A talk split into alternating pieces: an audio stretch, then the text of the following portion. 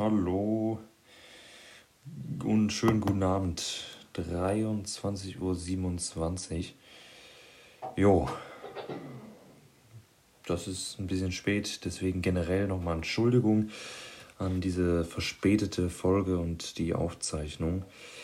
Ähm, ich werde es aber auch ändern. Es ist kein nach dem Spiel gegen Man City, sondern eher eine Vorschau auf das Spiel gegen FC Schalke 04, was morgen ansteht. So, aber noch ein paar Worte äh, erstmal zum Spiel gegen Man City. Also herzlich willkommen nochmal hier zum Mönchengladbach Fan Podcast. Und ähm, ja, 2-0 verloren wie im Hinspiel. Man geht ja generell mit so einer gewissen Grundhoffnung immer noch da rein, so ein Spiel. Ähm, ja, und hofft irgendwie auf die Sensation, aber nach 18 Minuten wurden wir auf, ja, auf den Boden der Tatsachen zurückgeholt und ähm, ja, liegen, lagen 2-0 schon zurück und ab da hätte man oder dachte man, okay, das wird eine Packung. Ähm, aber es ging, also die Halbzeit äh, war auch schwach eher die erste Halbzeit und die zweite Halbzeit, ja, da lief das Spiel halt so vor sich hin. Und am Ende steht wieder ein 2-0. Vorher sagte man, man wollte mutiger spielen. Man war mutiger. Man hat, ähm, ja, man hat auch Torchancen mal herausgespielt, aber leider ohne Erfolg. Und äh, aber trotzdem, man lief fast nur hinterher. Man City, eine ganz, ganz große Klasse Mannschaft, die jetzt gegen Dortmund spielt. Und da freue ich mich. Hoffentlich gewinnen sie. Das hat jetzt niemand gehört? Nein. So, Spaß beiseite. Also Gladbach, beziehungsweise wir sind raus. Wieder 2-0 gegen Man City, insgesamt 4-0. Einfach eine Nummer zu groß und damit können wir das abschließen. Aber nochmal, und das habe ich selber auch gepostet, möchte ich mich natürlich bedanken für diese wunderschöne Champions League-Saison mit diesen emotionalen Spielen. Gegen Mailand das 2-2, gegen Real das bittere 2-2 am Ende. Dann das tolle 6-0 gegen Donetsk, das 4-0 gegen Donetsk, dann das knappe 3-2 gegen äh, Mailand. Ja, und dann dieses 2-0, wo wir auch keine Chance hatten gegen, Mailand, äh, gegen Madrid. Schon wieder 2-0.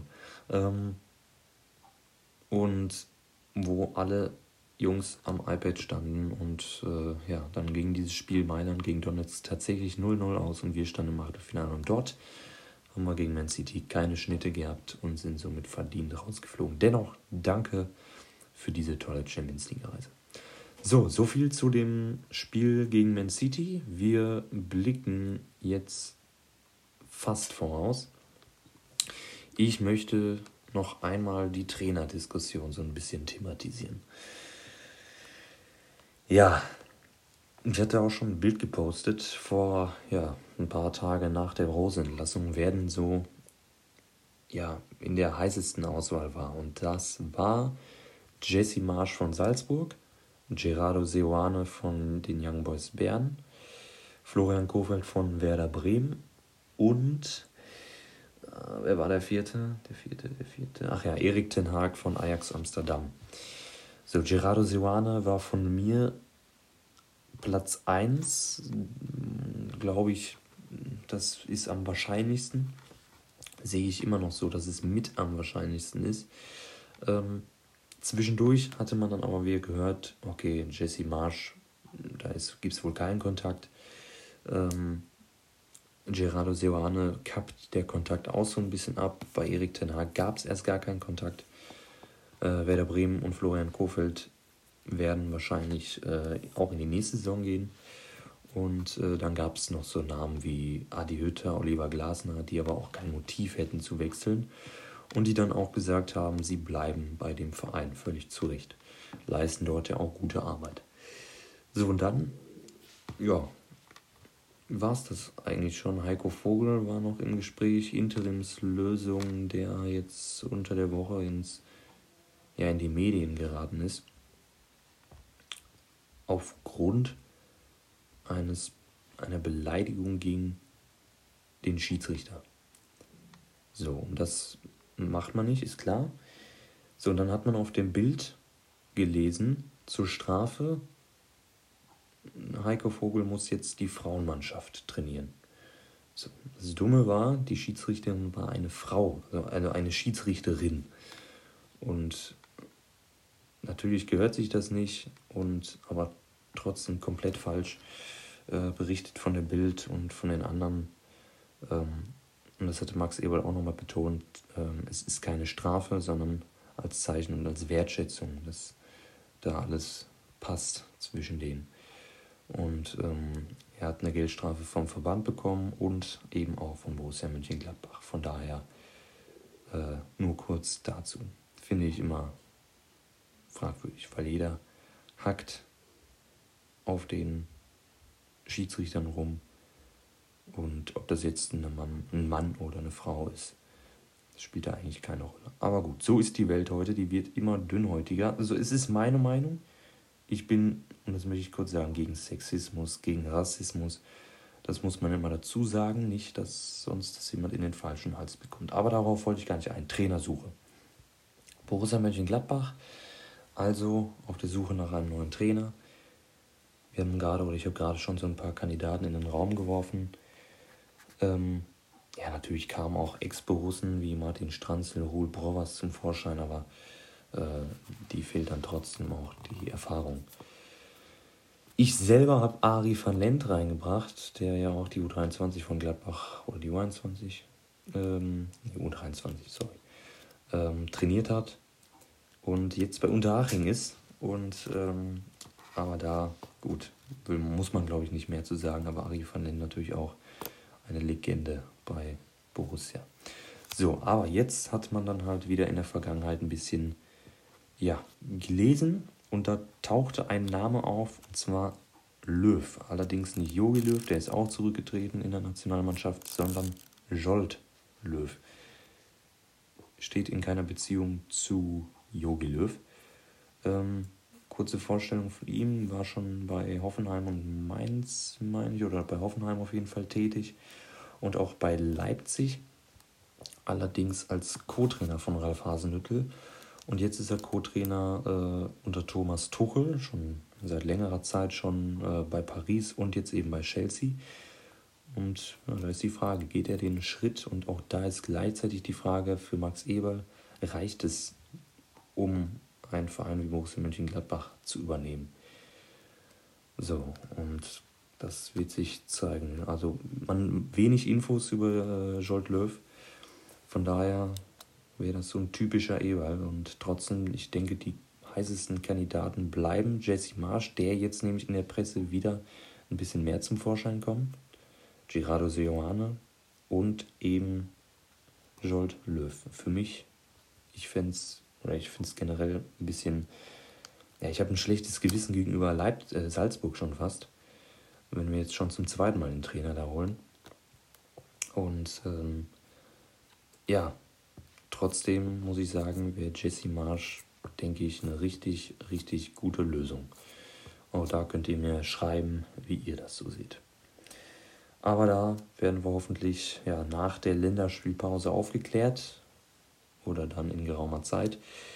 Oder vielleicht schon nach dem Spiel gegen Schalke, je nachdem, wie es ausgeht.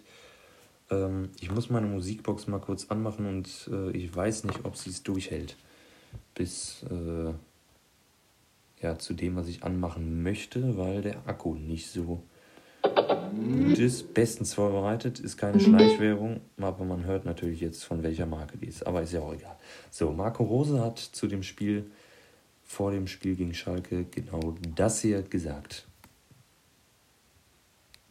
Ein anderer Wettbewerb, ein anderer Gegner. Es ist äh, Bundesliga. Äh, was steht natürlich ist, dass wir in den letzten Wochen äh, einfach zu wenig Ergebnisse geholt haben. Äh, wir äh, morgen dieses Spiel natürlich mit, mit aller Energie angehen werden, auch mit allem Vertrauen in, in unsere Fähigkeiten ähm, und diesen, dieses Ergebnis dann für uns auch endlich mal wieder holen wollen. Das ist, glaube ich, wichtig. Ähm, dabei ist klar, dass Schalke ähm, unter dem neuen Trainer in den letzten zwei Spielen natürlich auch wieder ein anderes Gesicht bekommen hat, äh, nochmal eine Trainingswoche mehr hat, auch äh, sehr auf defensive Stabilität setzt, trotzdem Offensivqualität auf den Platz bringt. Das, äh, das wissen wir äh, natürlich und trotzdem wollen wir dieses Spiel morgen ähm, mit aller Macht, mit aller Klarheit angehen und, und auch gewinnen. Dafür ist wichtig, dass wir ähm, wieder uns vor allen Dingen auf die Aufgabe konzentrieren, auf unsere,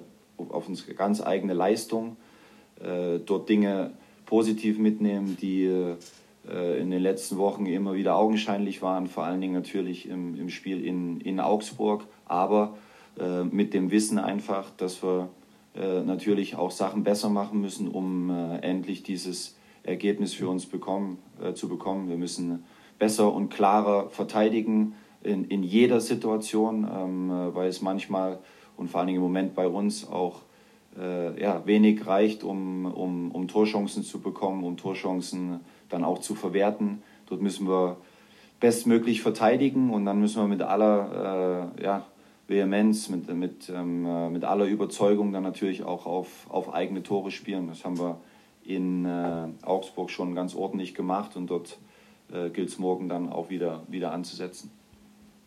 Jo, so, schnell die Box wieder ausmachen. So, also, das hat Marco Rose vor dem Spiel gegen Schalke gesagt, hat Schalke so ein bisschen gelobt sogar. Also sie setzen auf defensive Stabilität ähm, und haben Offensivqualität. Klar, das muss man sagen für so ein Spiel. Ein bisschen defensiver rangehen, aber wir wissen, in diesem Spiel zählen keine Ausreden. Schalke ist letzter mit zehn Punkten, mit vielen Gegentoren, mit wenig geschossenen Toren. Da mussten drei Punkte her, egal wie. Und mehr braucht man da eigentlich nicht zu sagen. Und unterm Strich könnte man sagen, ist es sogar ein Endspiel für Marco Rose? Fragezeichen. Das weiß man nicht. Wie gesagt, also gegen Schalke müssen drei Punkte her. Die aller, allerletzte Chance. Das habe ich gesagt. Danach geht es dann nach der Länderspielpause weiter. Ich weiß gerade nicht gegen wen. Aber ähm, also die letzte Chance für uns nochmal ein bisschen nach vorne zu schauen auf den einstiegen Tabellenplatz den so ein bisschen anzusichern. Und dann gucken wir mal, was ja, bei rumkommt. Und ähm, jo, also wie gesagt, das ist ganz wichtig, vor allen Dingen auch um nicht das Gespött der Liga zu sein. Schalke ist es, Offenheim hat dann 4-0 gegen Schalke verloren. War natürlich das Gespött der Liga. Jetzt werden wir teilweise schon mit Schalke verglichen. Ich glaube, die Situation ist ernst genug, wenn wir mit Schalke 04 verglichen werden. Und deswegen, Spaß beiseite, aber deswegen jetzt äh, nicht zum Gespött der Liga werden und einfach, ja, das Spiel gewinnen bitte. So, wir hören uns dann wieder am Montag oder Dienstag, vielleicht auch ein bisschen später. Es ist ja noch Länderspielpause und dann dazwischen gibt es dann auch noch mal ein Thema und eventuell mal einen Gast, den ich äh, dann hier mal mit reinhole. Wie das dann abläuft, weiß ich noch nicht. So, eine Minute habe ich noch. Eine Minute haben wir noch. Und äh, ja, was machen wir in der Minute? Schweigen? Nein. Wie gesagt, tut mir leid immer noch mal für die äh, Qualität, für die Tonqualität. Ähm, aber wie gesagt, es ist jetzt hier aus meinem, sag ich mal, aus meinem Bereich, aus meinem Zimmer aus, äh, aufgenommen. Und man muss dazu sagen, es ist 23.41 Uhr, also es ist auch schon spät. Ähm, ja, wie auch immer. Also morgen dann 18.30 Uhr auf Schalke, Borussia Mönchengladbach. Und äh, ja, nochmal alle zusammen raufen. Äh, jetzt zählt wir gemeinsam für Borussia und dann bin ich guter Dinge, dass wir äh, dann endlich diesen Befreiungsschlag äh, holen, der so bitter nötig ist gegen Schalke 04. So, und dann sage ich mal, bis dann, wir hören uns. Und äh, jo, bis dann.